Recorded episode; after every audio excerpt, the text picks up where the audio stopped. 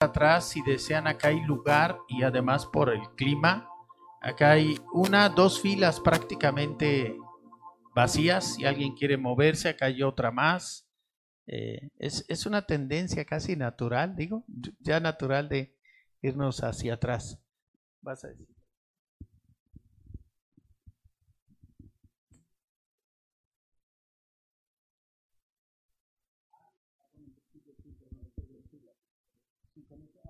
Ya me está. Eh, bueno, me toca como la parte de los avisos. Eh, y bueno, el primero es que Dios mediante el domingo 10, eh, 10 de diciembre, si es dentro de siete días, habrá bautizos. espero que quienes se han propuesto dar este paso, no se echen para atrás por el frío, ¿no? Así que yo, yo estoy seguro que no, porque cuando el Señor pone algo no hay, no hay nada ni nadie que lo, que lo impida. Así que próximo eh, eh, domingo vamos a celebrar bautizos aquí y bueno, este, si hay alguien más que no haya sido bautizado bíblicamente, podemos, puede, puede aprovechar el próximo domingo, pero sí necesitamos, perdón, ponernos de acuerdo, ponernos de acuerdo antes, pero bueno, ahí está, sábado, perdón, domingo 10 de diciembre, bautizos.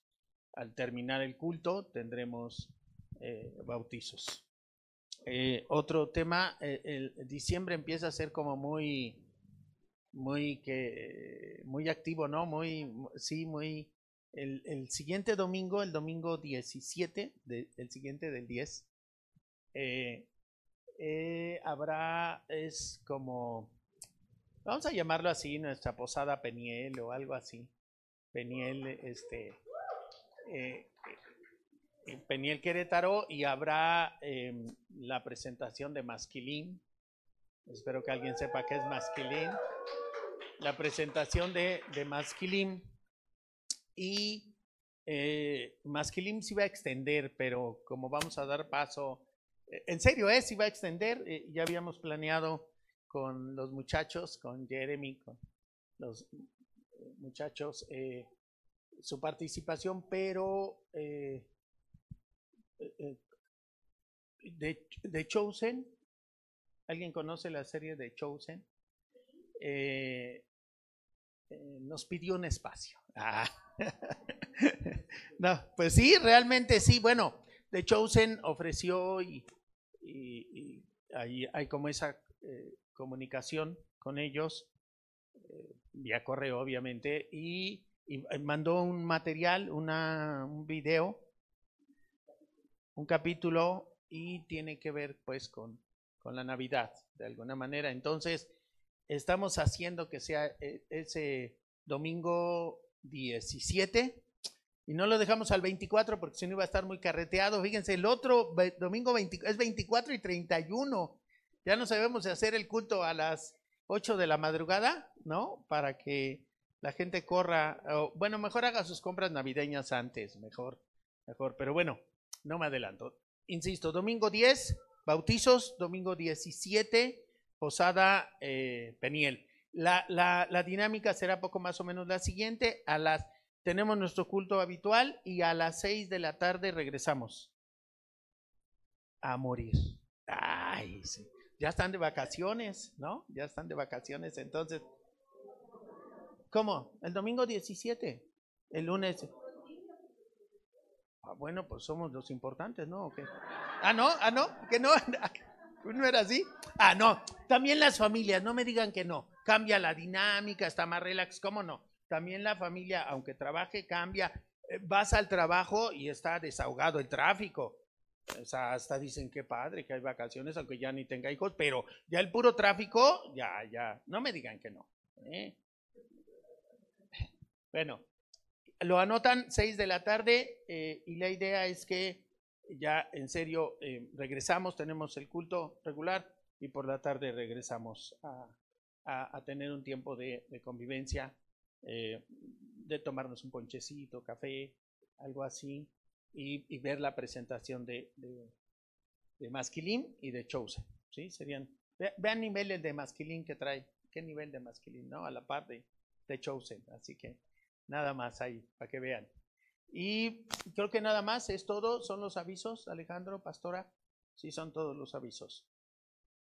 No suspendemos culto ni 24 ni 31 por si se empieza a preguntar, ¿habrá culto el 24 y el 31? Sí, sí hay culto. Eh, creo que el año pasado fue el 25, o es el que... Sí, ¿verdad? Creo que sí fue. O no me acuerdo, pero bueno. Este, ok. Disponga usted su corazón. Si usted cree que Dios sigue hablando, que Dios habla, disponga usted su corazón. Porque yo quiero pensar que usted vino no a escucharme a mí. No vino a escucharme a mí. Porque si esas vamos, pues yo digo, hay hasta opciones ya por internet, ¿no? Viene, viene usted a escuchar la voz de Dios a través no solo del predicador, que eh, hoy, hoy tengo el privilegio de ser yo, pero es a través de la comunidad toda, de la comunión. La palabra dice que Dios se agrada de este tiempo y que derrama el aceite de la unción. Y el aceite no es otra cosa más que el simbolismo del Espíritu Santo. Así que usted viene en particular, esto es lo que hace diferente. Claro que usted puede escuchar predicadores eh, más usados, más talentosos, lo que usted quiera llamar el más ahí, agregarle en, en vía internet, pero sabe, no hay esta comunión.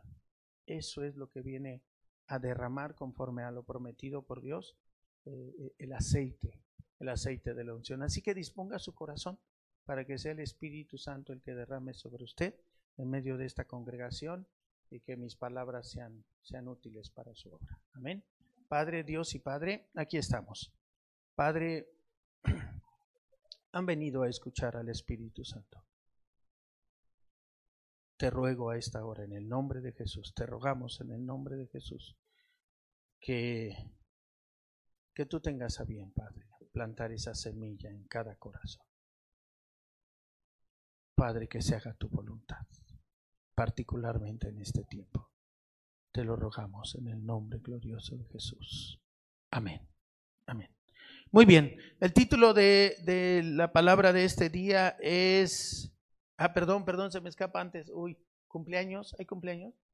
¿Cumpleaños? ¿No? Solo para saber, ¿no? No hay. No hay, ok. El título es Misericordia contra juicio. Sí, téngalo presente, misericordia contra juicio.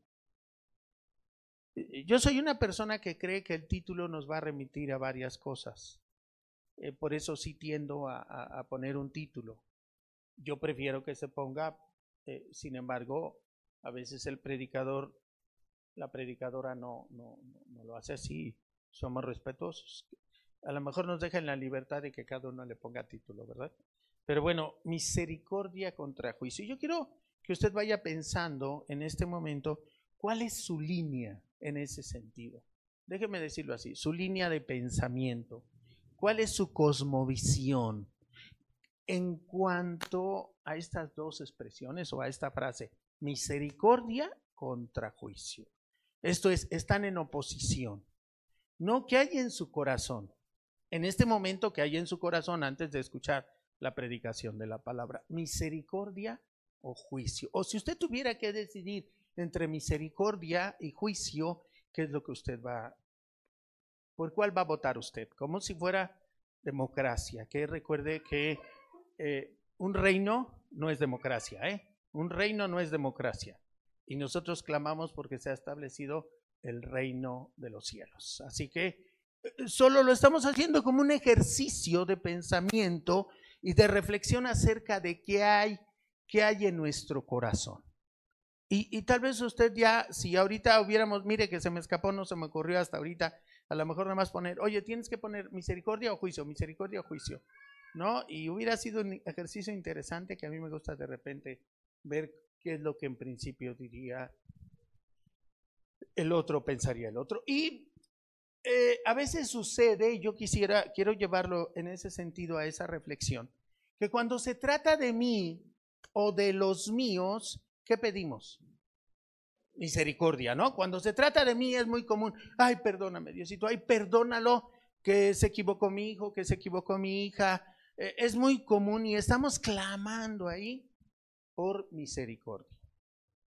Pero ¿qué tal cuando se trata de otro y que además nos caiga gordo? Y que además le hemos estado insistiendo en que no vaya a tal lugar. Y ¡pum! pasa algo. El alcoholímetro. ¿Y qué decimos? ¿Qué le pedimos? ¿Misericordia o juicio? O nada más me pasa a mí. Juicio, Señor. Juicio. No, no, no somos así. Bueno, repito, o solo me pasan. Dije en mi pensamiento. Porque por fortuna Dios nos da la oportunidad de que ese pensamiento baje al corazón. Y el corazón nos lleva a la escritura, al corazón de Dios, y entonces tú confiesas o proclamas. Espero lo que diga la palabra, lo que hay en el corazón de Dios. Pero de momento en nuestra carne, sí o no. ¡Ah! Pues, se lo dije, ¿no? El clásico. Y, luego decimos, no me gusta decir, pero te lo dije, que eso te iba a pasar. Y de alguna manera estamos haciendo juicio. Vamos, eso, eso lo estoy intentando que usted pueda ejercer como, como esta reflexión en su pensamiento, en su corazón. ¿Qué hay? ¿Qué hay en su pensamiento? ¿Qué hay en su corazón? Acuérdese que el título es ¿cuál? ¿Cómo se llama? Misericordia contra, contra, o sea, en oposición, ¿eh? No es eh, algo eh, negociable, ah, nos ponen ante esa disyuntiva, una u otra. Muy bien. Si hemos dicho que los hijos de Dios luchamos, batallamos, queremos, anhelamos que nuestros pensamientos sean renovados. ¿Sí o no? ¿Hay alguien que diga amén? Que nuestros pensamientos sean renovados, porque nuestro pensamiento viene de un pensamiento caído. Eso heredamos de, Adán y Eva. Y entonces viene de un pensamiento caído y entonces, por fortuna, tenemos la palabra de Dios y la palabra de Dios va renovando nuestro entendimiento y entonces viene algo a mi pensamiento pero lo bajo al filtro de, mi corazón, donde anhelo que la palabra de Dios sea una realidad en mi vida. Y entonces vamos a ver qué está escrito. Y primero vamos a ir, va a notar un poco como abrupto el cambio, pero, pero creo que se vale. Santiago 2.13. Santiago 2.13, ¿va a haber posibilidad de verlo? O saco mi Biblia. Santiago 2.13 y generalmente señalamos 2.13b, ¿no? Porque eh, es la segunda parte. Eh, se los voy a pedir que me lo pongan en Nueva Biblia de las Américas, si me ayudan con, con eso.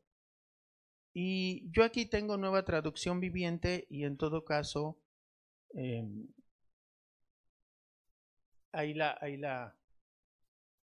Porque la manera en la que lo dice eh, Reina y Valera es como contundente. Acuérdense que la, es Santiago 2.13b, o sea, la segunda parte del versículo. Así se hace la cita. Y la segunda parte del versículo nos dice categóricamente una cosa. ¿Qué nos dice? Que la misericordia, ¿qué cosa? Triunfa sobre el juicio. Contundente, ¿eh? El apóstol. Y mire, el apóstol Santiago, si usted ha leído la carta del apóstol Santiago, hay unas partes durísimas, déjeme decirlo así, o que pueden interpretarse, ¿no? Dice que la fe sin obras, ¿qué cosa es? Muerta. O sea, el apóstol Santiago no está concediendo, ¿no? De, ay, pues ahora voy a hacer buena onda. No, es la convicción, es lo que hay en el corazón de Dios, y ya me estoy adelantando, pero primero estamos viendo qué está escrito.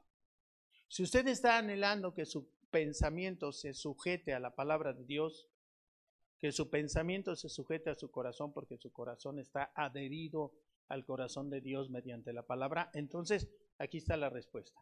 ya se la di, ya le estoy espoleando la predicación, usted ya podría retirarse ahorita y decir, ya, ya entendí, la misericordia, ¿qué cosa?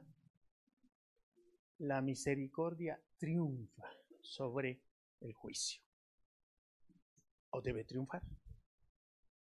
Eso pega fuerte, ¿no? No, no sé cómo le vaya, pero, pero bueno, yo soy de los que sí busco adherir mi corazón, que se adhiera mi corazón a la palabra de Dios, que es su corazón. Y, y, ya nada más para, porque veo que han sido pacientes y todavía se esperan a ver qué más dice eh, el pastor de parte de Dios. Entonces vámonos a seguir viendo qué está escrito y vamos a ver lo coherente que es nuestro Dios. Lo coherente, yo amo a Dios entre muchas otras cosas porque es bien coherente. Él no te dice haz y yo hago lo que quiera. Él no te dice yo así, pero tú así. Como algunos papás decimos, ¿no? O sea, tú no mientas, yo sí miento. Tú no digas groserías, yo sí las digo. ¿No? Tú no hagas esto, yo sí. Yo este, puedo faltar a trabajar, tú no a la escuela. Tienes que ir a la escuela. En fin, em, Dios no. Dios nos pone el ejemplo. Yo amo a Dios entre muchas otras cosas por esto. Me, impacta, me fascina, me enamora. Déjeme decirle que la última que escuchamos era de Alex Campos, si no recuerdo mal, o al menos él la cantaba.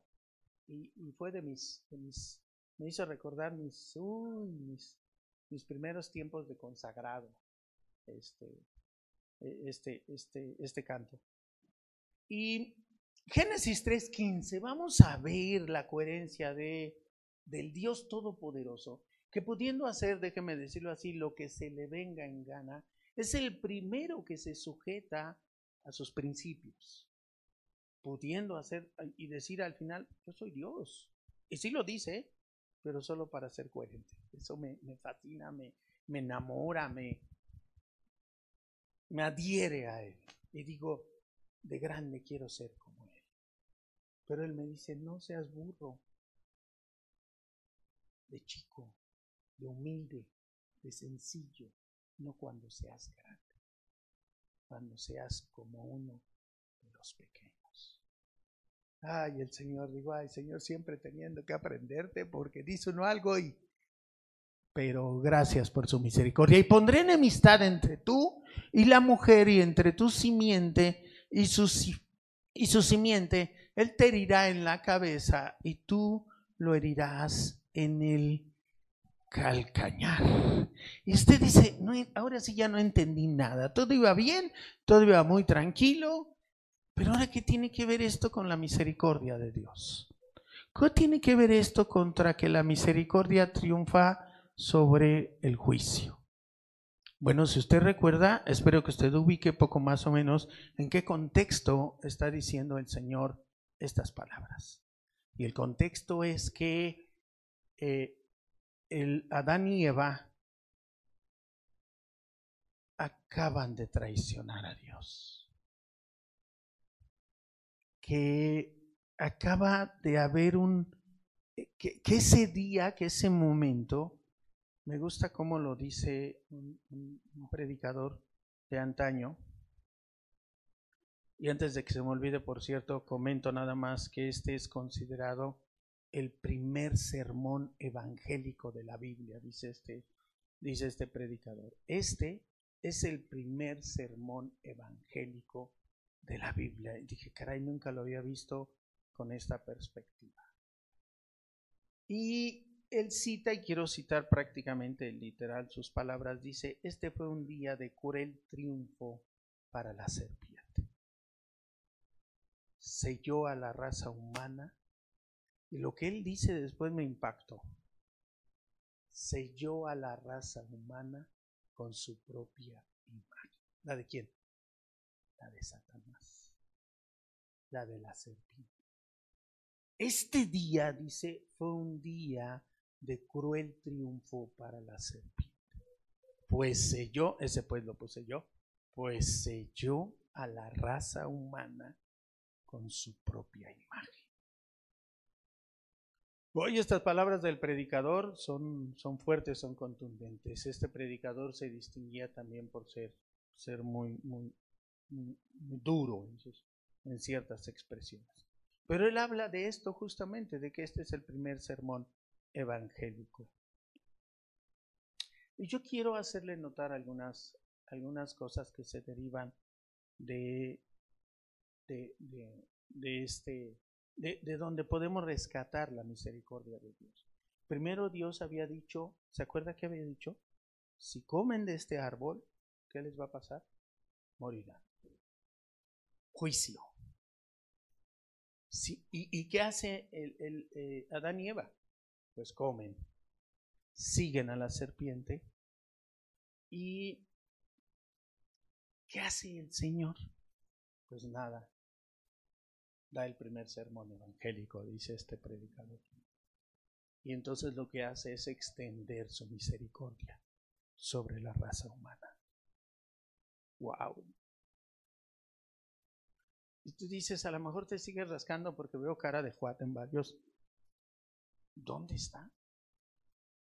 Lo que ahora el Señor estaba diciendo, y va. Primer, primeramente, ¿te das cuenta? Quiero que notes algo no le pregunta a la serpiente. ¿Si notas el trato diferente o no? Vamos a, a, a, Génesis un poquito atrás. Eh, será el, el, 10 tal vez, ese no lo, no lo anoté. Eh, el 10 que dice, sí, eh, el 9, donde le pregunta dónde estás, ah, que ese como, ese como me gusta y ya me he quedado. Y el Señor Dios llamó al hombre y le dijo, ¿dónde estás? Está preguntándole al hombre. ¿Seguimos? Y él respondió, te oí en el huerto y tuve miedo porque estaba desnudo y me escondí. Y Dios le dijo, ¿quién te ha hecho saber que estabas desnudo? ¿Has comido del árbol del cual te mandé que no comieras? Y el hombre respondió, la mujer que tú me diste por compañera me dio del árbol y yo comí. Ojo, el Señor pudo haberle dicho como varios papeles de repente hacemos. Incluso ni siquiera preguntamos. Te lo dije desde antes, te dije bien clarito, volvías a llegar tarde, ¡pum! Juicio, consecuencia, ¿o no? Pero es que nada, te dije, ¡pum! Juicio. Y ve, el Dios Todopoderoso le pregunta al hombre, ¿dónde estás? Y lo deja que hable, le pregunta. Y él le dice, resumiendo, la mujer. ¿Qué sigue? Entonces el Señor Dios dijo a la mujer, le pregunta a la mujer, ¿qué es esto que has hecho? Y la mujer respondió, la serpiente me engañó y yo comí. Y el Señor Dios dijo a la serpiente, ¿le preguntó a la serpiente? No. No.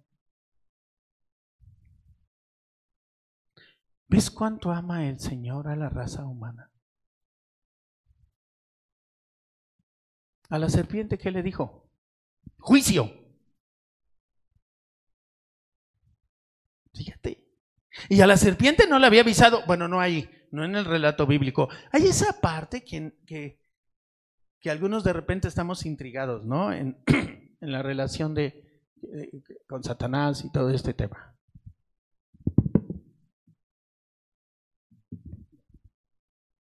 Y, precisamente para no, no, no, no caer ahí en, en, en errores de interpretación, solo quiero que te des cuenta del trato que Dios tiene con la raza humana. Al hombre le pregunta, a la mujer le pregunta, pregunto yo, ¿Dios sabía lo que habían hecho? Desde luego, desde luego que sabía. En cambio a la serpiente no, a la serpiente le dice, por cuanto has hecho esto, ¡pum! Maldita serás más que todos los animales y más que todas las bestias del campo. Y mira, antes de que, que te quieras levantar como, como más bueno que Dios, porque en nuestra naturaleza orgullosa tendemos a creernos más buenos que Dios.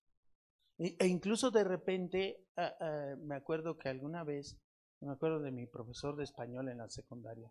Llegó, quiero pensar que él lo que nos dijo fue, hay una teoría, hay una propuesta, hay un algo de orar por Satanás. Quiero pensar que no era que él estuviera proponiendo que se orara por Satanás, sino él era el, maestro de español y literatura. Y era de esos maestros decentes, de esos maestros de veras. Y, yo me acuerdo que planteaba eso, que, que había, yo me supongo que había algún autor que hablaba de orar por Satanás, para que Dios lo perdonara. Eh, y de repente nos pasa a más de uno que queremos ser más buenos que Dios o creernos más buenos que Dios. Y empezamos a juzgar los actos soberanos de Dios. Y bueno, yo te diría nada más, creo que Dios es tremendamente claro en el trato que tiene, en el, en el Génesis mismo, el trato que tiene con Satanás.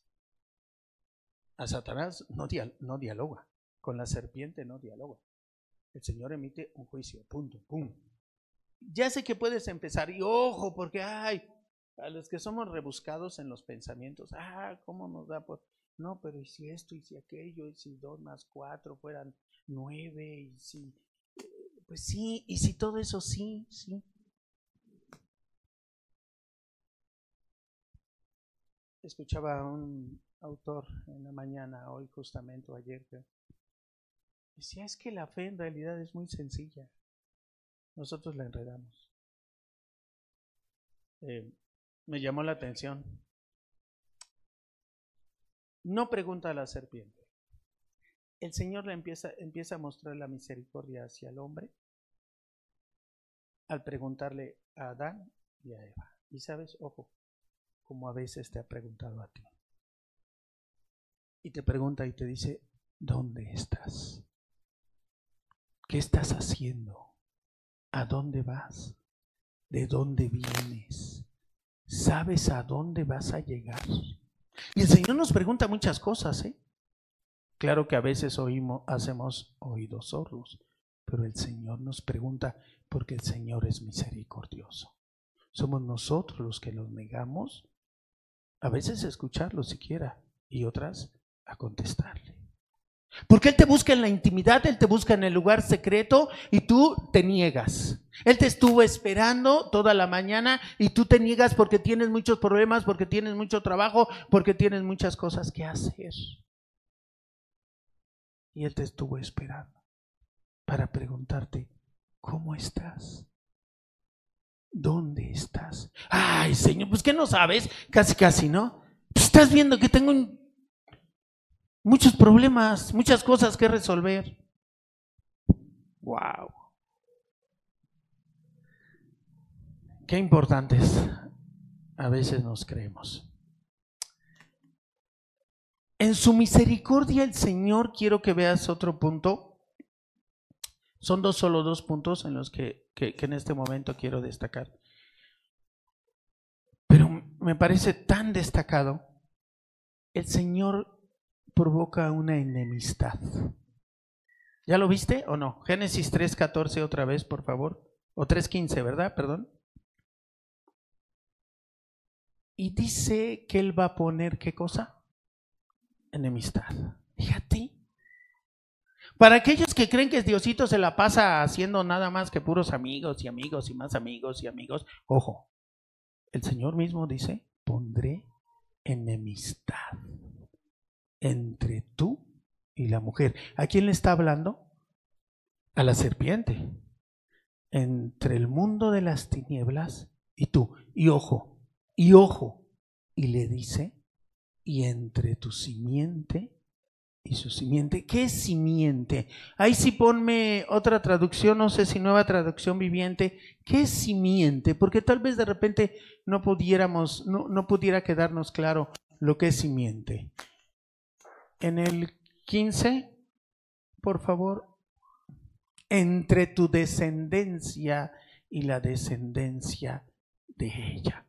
Papá, mamá, ya tienes algo por qué orar. Porque nos la pasamos pidiéndole, y decíamos hoy en el discipulado que, que íbamos a comentar un poco de esto, nos la pasamos pidiéndole que sea el hijo el que tome la mejor decisión. Y tal vez necesita, y no estoy diciendo que no lo pidas, ¿eh?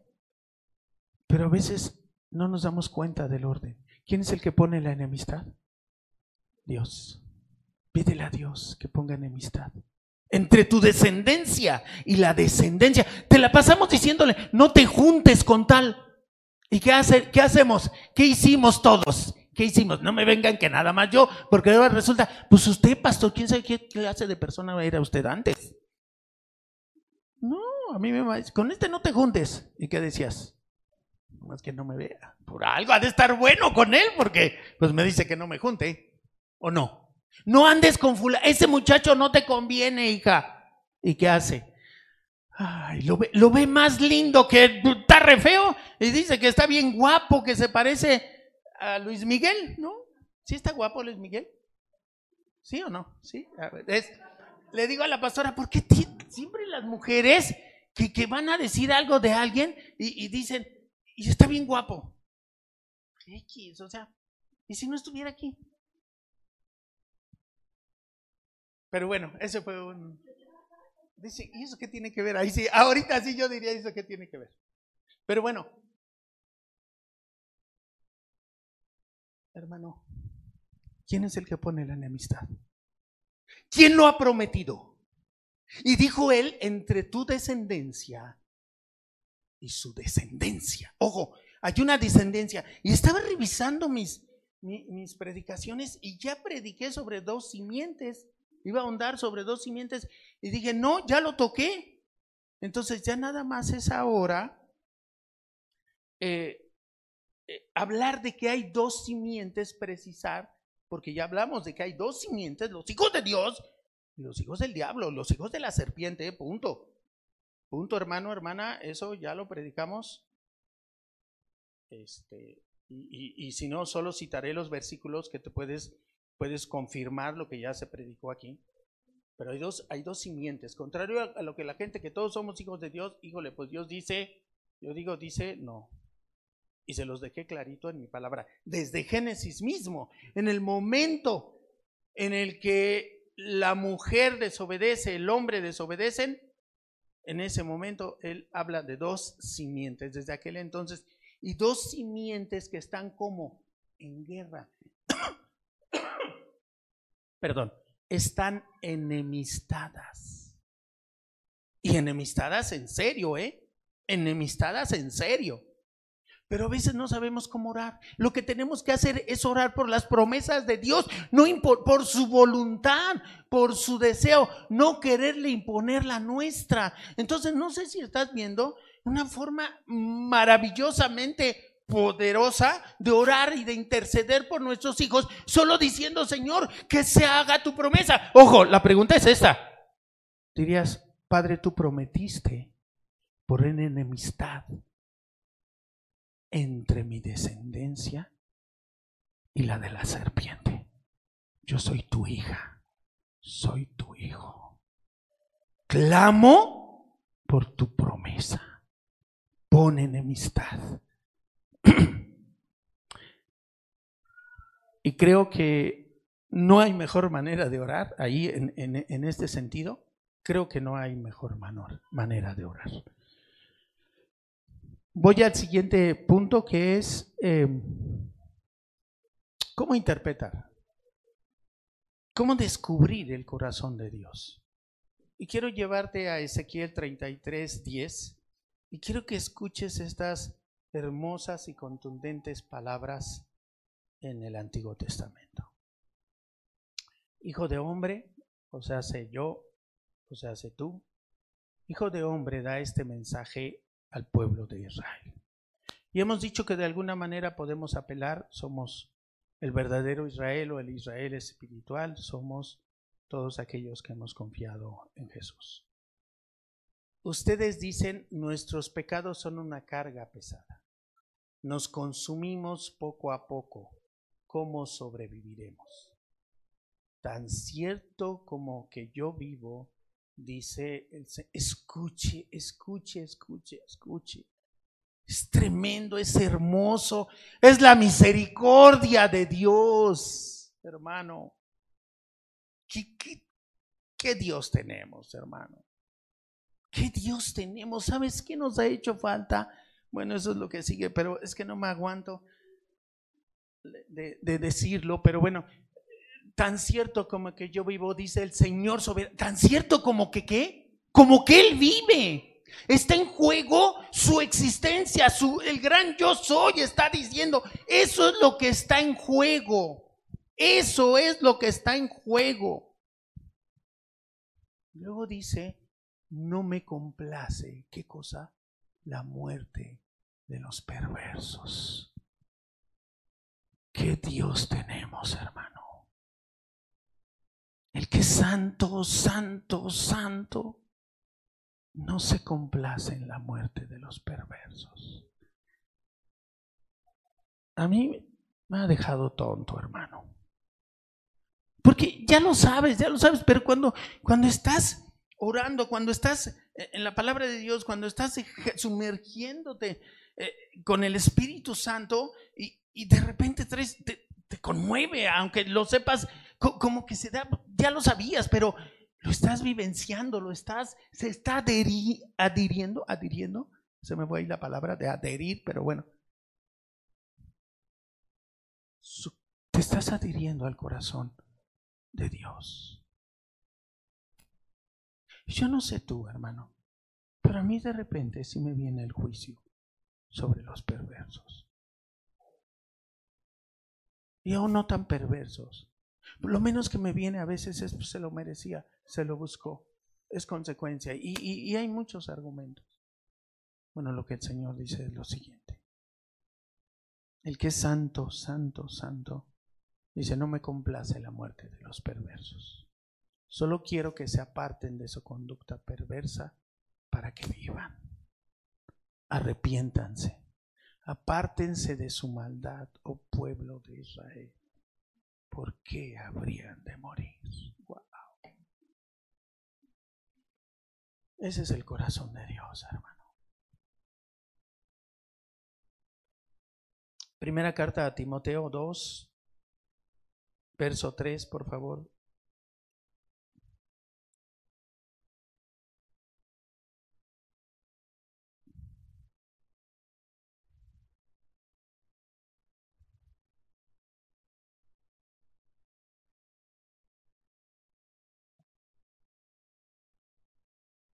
Timoteo, primera carta a Timoteo, capítulo 2, verso 3. Esto es bueno, dice, y le agrada a Dios nuestro Salvador. ¿Y qué sigue? Quien quiere, ¿qué cosa quiere Dios? Que todos se salven y lleguen a conocer la verdad. Eso es lo que hay en el corazón de Dios. No lo dudes, hermano. No lo dudes. Él no se complace. Él no se complace de ver que uno más eh, enfrentará el juicio de condenación. Él, no se complace, él no está feliz. Él no es como algunos maestros crueles que luego entregan calificaciones con la mayoría reprobatorias queriendo decir que son buenos maestros. Eso hasta se lo aprendí a mi director en la tierra, decía, cuando un profesor entrega un índice alto de reprobados, se está reprobando él mismo. Él mismo está diciendo, no sirvo. Pero no se da cuenta, en su orgullo cree que si tiene más reprobados es el cruel, es el malo, es el duro de la película. Nuestro Dios no se complace. Y nuestro Dios ha implementado la manera, no estoy diciendo siguiendo en esta misma referencia de que regales calificaciones. De que solo porque a Dios le place, ah, pues entonces no, quiero y no, actúa arbitrariamente. Nuestro Dios ha establecido. Y nuestro Dios entregó lo más preciado. No es de gratis, a nosotros no nos cuesta la salvación pero Él pagó un precio altísimo. Jesús pagó el precio más alto que alguien pueda pagar. Es como si hubiéramos, habíamos estado secuestrados en el reino ah, teníamos esa imagen de la serpiente. Al menos yo sí, hermano. Yo sí. Yo tenía la imagen de la serpiente.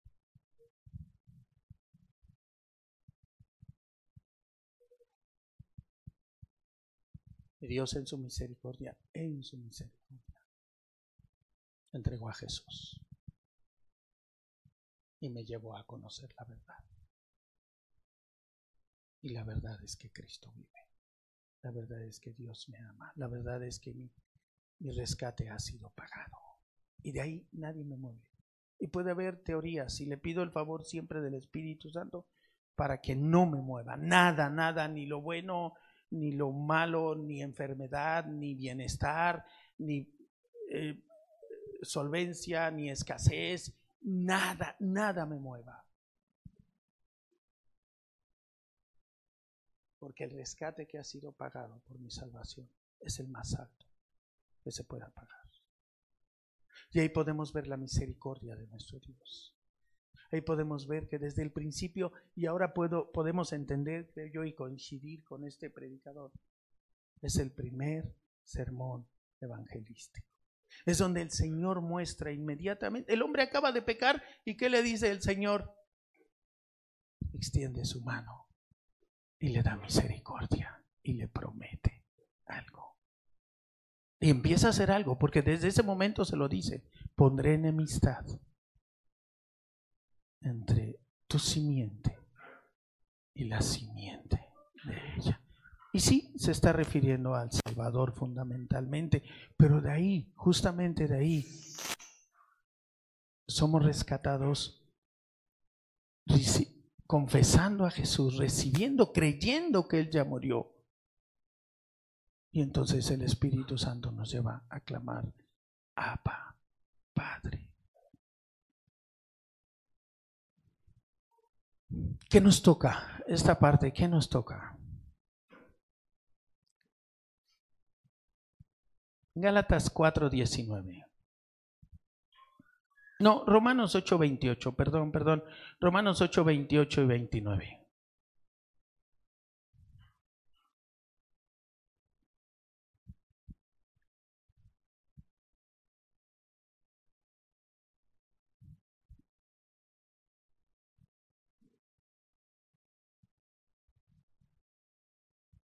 Y sabemos que para los que aman a Dios, todas las cosas cooperan para bien esto es para los que son llamados conforme a su propósito.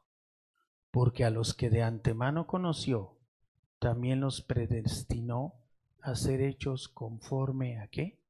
A la imagen de su Hijo. No me cansaré y, y a mí me gustaría que tú no te canses de escucharlo. Todo lo que te sucede tiene un objetivo. Y el objetivo es que seas hecho cada día conforme a la imagen de Jesús. Que cada día seas hecho. Para mí es incomprensible. Para mí es incomprensible y hay cosas de las que me aferro, las predico porque lo predica la... No creas que todo lo que predico lo entiendo. Bueno, busco que lo que predico, porque esa es, si no, ¿cómo lo vas a transmitir? Eh, lo, lo entiendes. Pero hay cosas que tienes que reconocer que no entiendes. Y no es que no entienda la palabra, yo, yo la entiendo, estoy entendiendo esto. Lo que a veces no entiendo es lo que pasa en el otro o en mí. Eso es lo que no entiendo. Y precisamente me aferro a lo que dice la palabra para confiar y descansar en Él. Y a veces puede haber un evento incomprensible. Y hace unos días tuvimos la pérdida de, alguien, de, de un hermano en Cristo, lo confesamos así. La pérdida aquí, pero la confianza de que está con el Señor. Y de que al final esta palabra se cumple en Él también. Y la crisis por la que pasó de, de, de enfermedad física, eh, pues sirvió para que él se pareciera en su circunstancia y a la manera en la que Dios lo había predestinado, se pareciera más a Jesús. Y, te lo digo y lo repaso, y yo digo, sí, lo llevó en un proceso.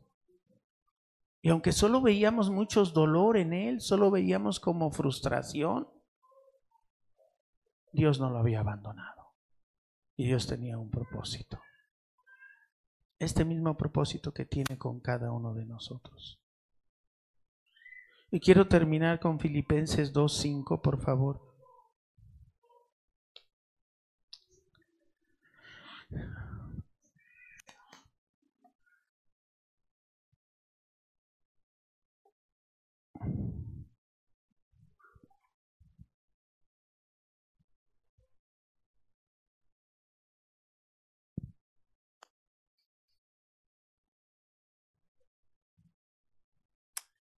La vida de nuestro Señor Jesucristo es fascinante. Y a veces eh, puede ser que a ti te impresione más la parte donde muestra su divinidad. Como cuando echa fuera demonios, tan solo con decirles fuera. Quienes hemos tenido que enfrentar situaciones así, y de, y de repente pareciera que, que no obedecen, que no nos hacen caso. Y, y te impresiona, ¿no? Dices,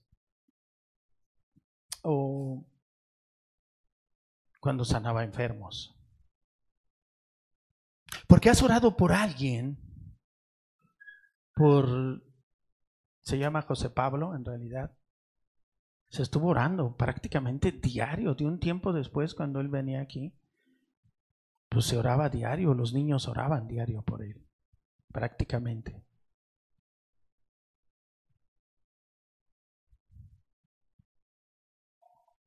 Y el Señor, a mi entender, dijo, no aquí. Yo no creo que no haya, yo no creo que nos haya, no nos dijo no.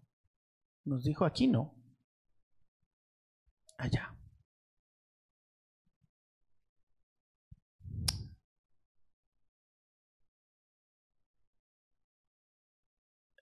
Ponlo en nueva traducción. Habías puesto nueva traducción viviente, ¿verdad? Me gustó mucho cómo se...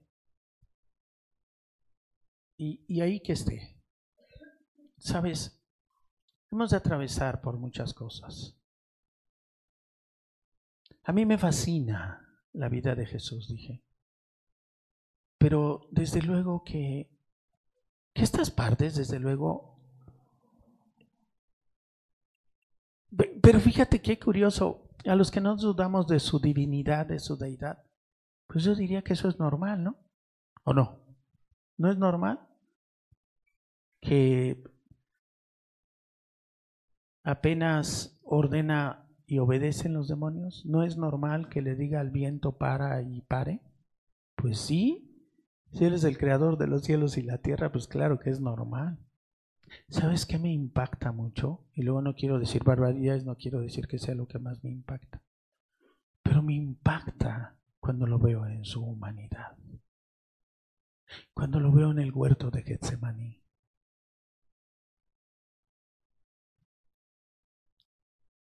Cuando lo veo con un sesgo de desistir. Dije un sesgo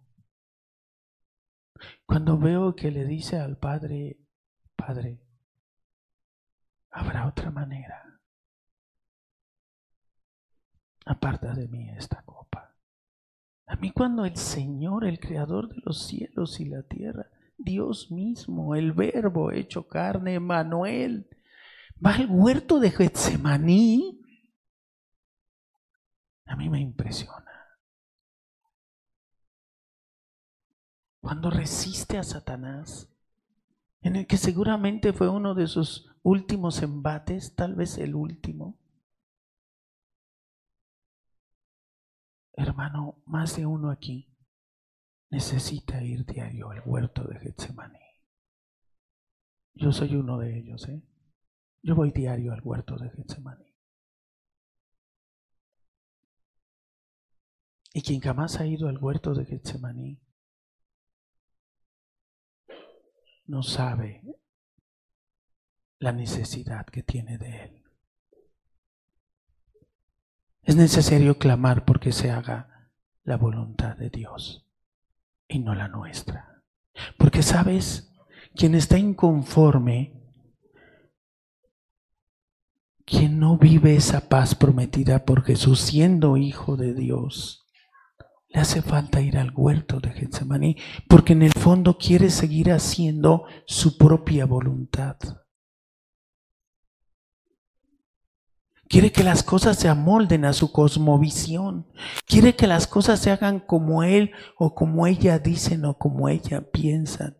Y Jesús va al huerto de Getsemaní a entregarle la voluntad. Yo no sé si el enemigo lo tienta. Antes no refiero obviamente la palabra nada. Hay un momento, pero hay un momento. Lo que es claro es que cuando va al huerto, Jesús va a clamar por la voluntad del Padre y Jesús va a derramar su corazón a decirle, Padre, estoy viviendo esto.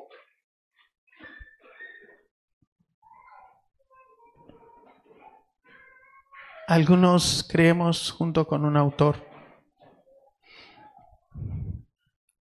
que la victoria no se obtuvo necesariamente en, en el, en el, en el monte Calvario. La victoria fue en el huerto de Getsemaní. Ahí fue la victoria. Y sabes, esa es la victoria que necesitas a diario. Esa es la victoria que necesitamos a diario. Ir al huerto de Getsemaní y decirle, Señor, yo hoy quiero, yo hoy quisiera, yo hoy quiero hacer lo que se me pega la gana. Yo quiero hacer las cosas a mi manera, a mi entendimiento, a mis formas, porque sabes, ya me creo muy pastor, porque ya me creo que conozco más la Biblia, porque ya me creo que me lo merezco. Y que podamos escuchar la dulce voz de Dios diciendo, lo que te merecías, Daniel. Ya se lo di a Jesús.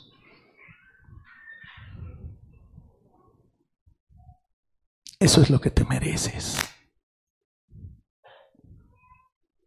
Pero porque has creído en mi Hijo, ha de hacerse mi voluntad y no la tuya, Daniel.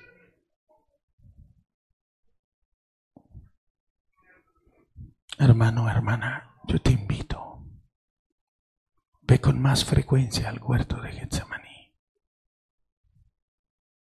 tengan la misma actitud que tuvo Cristo Jesús. Por eso dije que quería cerrar con esto. Y mira, no lo había visto en esta traducción. Tengan la misma actitud que tuvo Cristo Jesús. Somos arrogantes. Somos orgullosos es, esa naturaleza caída, pero en Cristo hemos sido rescatados de esa imagen satánica, de esa imagen de la serpiente. Y es una lucha. Es una lucha que si no vas al huerto de Getsemaní, ese día muy probablemente sea un día de victoria, de cruel victoria para el reino de las tinieblas en tu vida. En su misericordia el Señor hace mil cosas, pero yo lo que hoy te estoy diciendo, hermano, hermana, ve al huerto de Getsemaní. Tengamos la misma actitud que tuvo Cristo Jesús, que siendo Dios, que habiéndole dicho a Pedro, Pedro, mete en funda esa espada. Si yo ahorita le pido a mi Padre que venga, manda ángeles, que detenga esto, vienen ángeles y destruye, pero así. Tengamos la misma actitud que tuvo Jesús. Misericordia sobre triunfa sobre juicio y el Señor ha tenido misericordia de ti y de mí. Amén.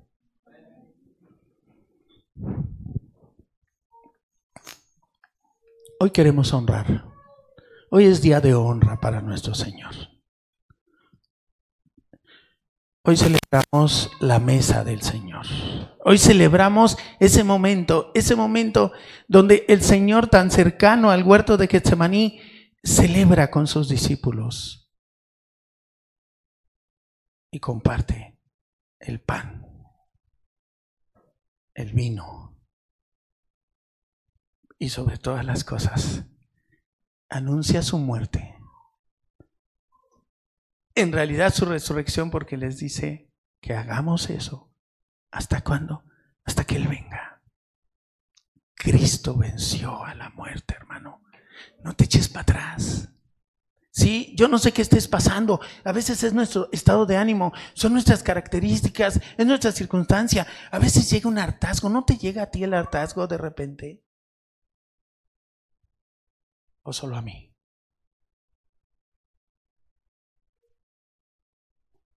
Tengamos, clamemos por tener la misma actitud que tuvo Cristo Jesús, porque es su promesa. Pues que estamos siendo conformados a quien no no es un buen deseo, ¿eh? No es un no es un mandato siquiera del apóstol Pablo. Es que tomemos conciencia. Estamos siendo hechos a imagen de Jesús. Pero sabes, ha quedado, aún queda unos más, otros menos, eh, eh, secuelas de la imagen de la serpiente. Pero por fortuna nuestro Señor ya ha puesto enemistad entre sus hijos, los hijos de Él y los hijos de la serpiente. Por eso damos honra y gloria a Él. Amén. Prepare su corazón para participar de la mesa del Señor. Les recordamos eh, que los que no han sido bautizados bíblicamente eh, solo se abstengan de participar con, con, los elementos, participan de manera respetuosa, eh, clamando por la segunda venida del Señor y, y, alguno pues ya tomando la decisión de, de bautizarse. Eh, así que vamos a, vamos a ponernos de pie, por favor. Y si vamos repartiendo los elementos.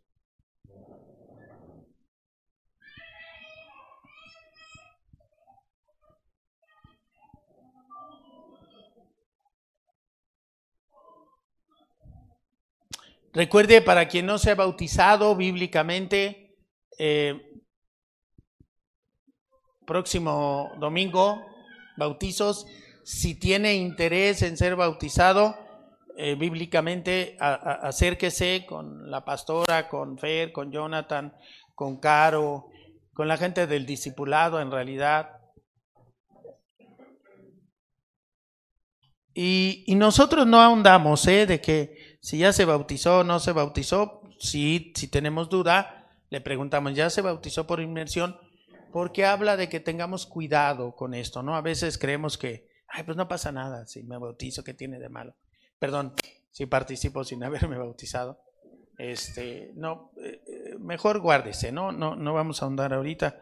Mejor guárdese y mejor pida ser bautizado. Si usted nos dice, ya fui bautizado en, en alguna otra iglesia, en la otra casa donde me congregaba, amén, nosotros creemos de buena fe que todo está en orden ahí yo le quiero pedir que, que pudiera usted en este momento inclinar un momento quienes ya tienen los elementos su rostro. Y sabe, piense un poco más en la misericordia de Dios.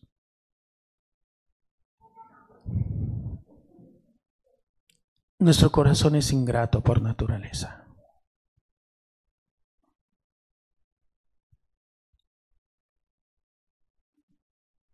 Y sabe, nuestro Señor ha tenido tremenda misericordia. Y yo quisiera que hoy usted pueda llevarse en su mente y en su corazón. ¿Dónde estás? Que escuches, ¿dónde estás? En la paz y en la confianza de que esa pregunta no es para condenación. Esa pregunta es para que podamos enderezar nuestro camino, si es que hemos dejado que se tuerza. Para que podamos tal vez orar por el hermano, la hermana, por el inconverso, por el compañero de trabajo, por la compañera de trabajo, por nuestros hijos. Y a lo mejor lo que el Señor te ha estado pidiendo es, intercede más, intercede más.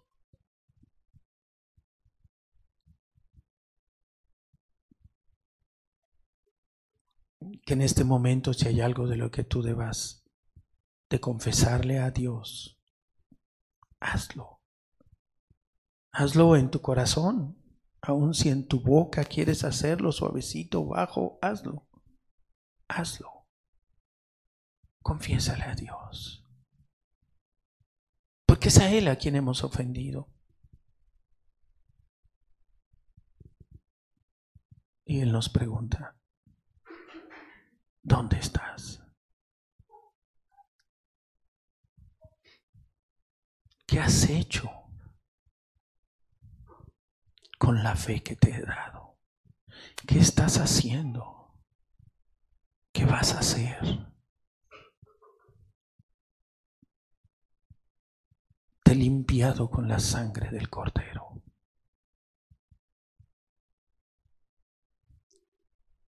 No es cualquier cosa y créame, a mí me impresiona las veces que he visto desistir. Me impresiona porque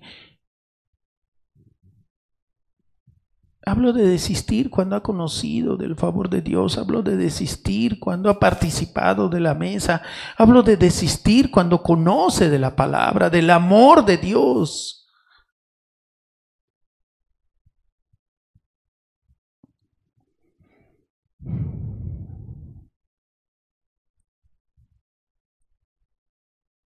Padre, perdona nuestras ofensas.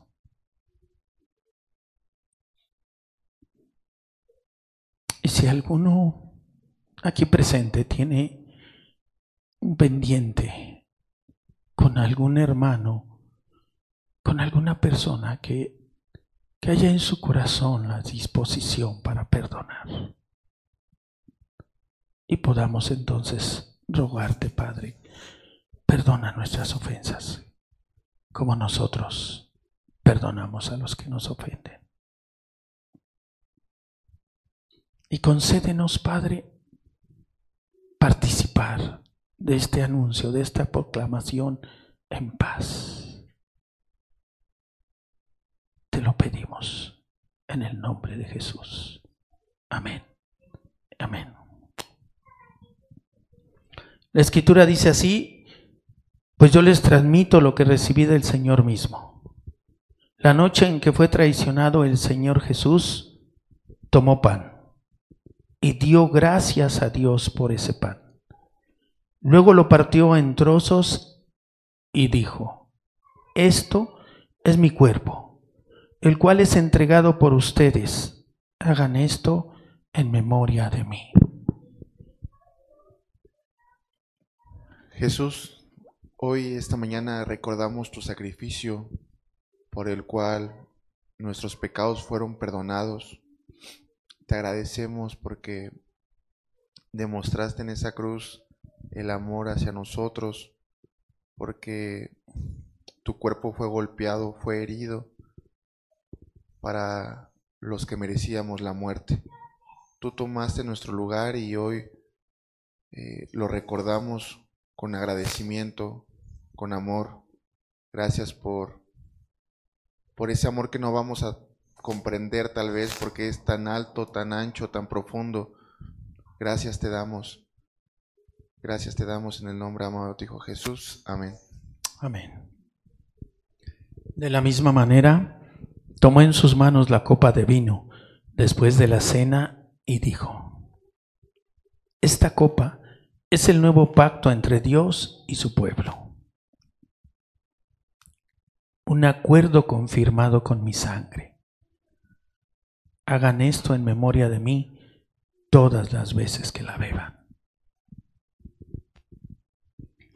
Señor, hoy, hoy te agradecemos porque en tu corazón lleno de amor y de misericordia enviaste a Jesús para derramar cada gota sangre a fin de que nosotros pudiéramos ser redimidos, porque su sangre pudo limpiar cada uno de nuestros pecados.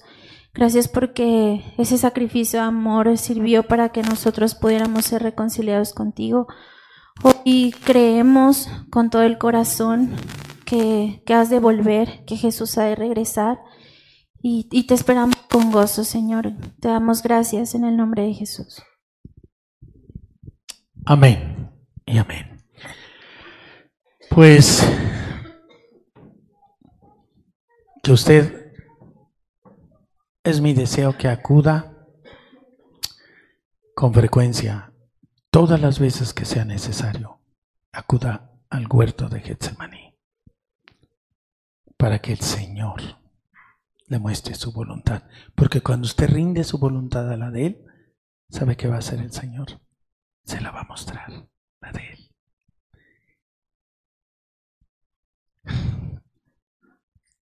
Que el Padre, el Hijo y el Espíritu Santo nos siga bendiciendo. Amén. Estamos despedidos, no corridos. Dios les siga bendiciendo.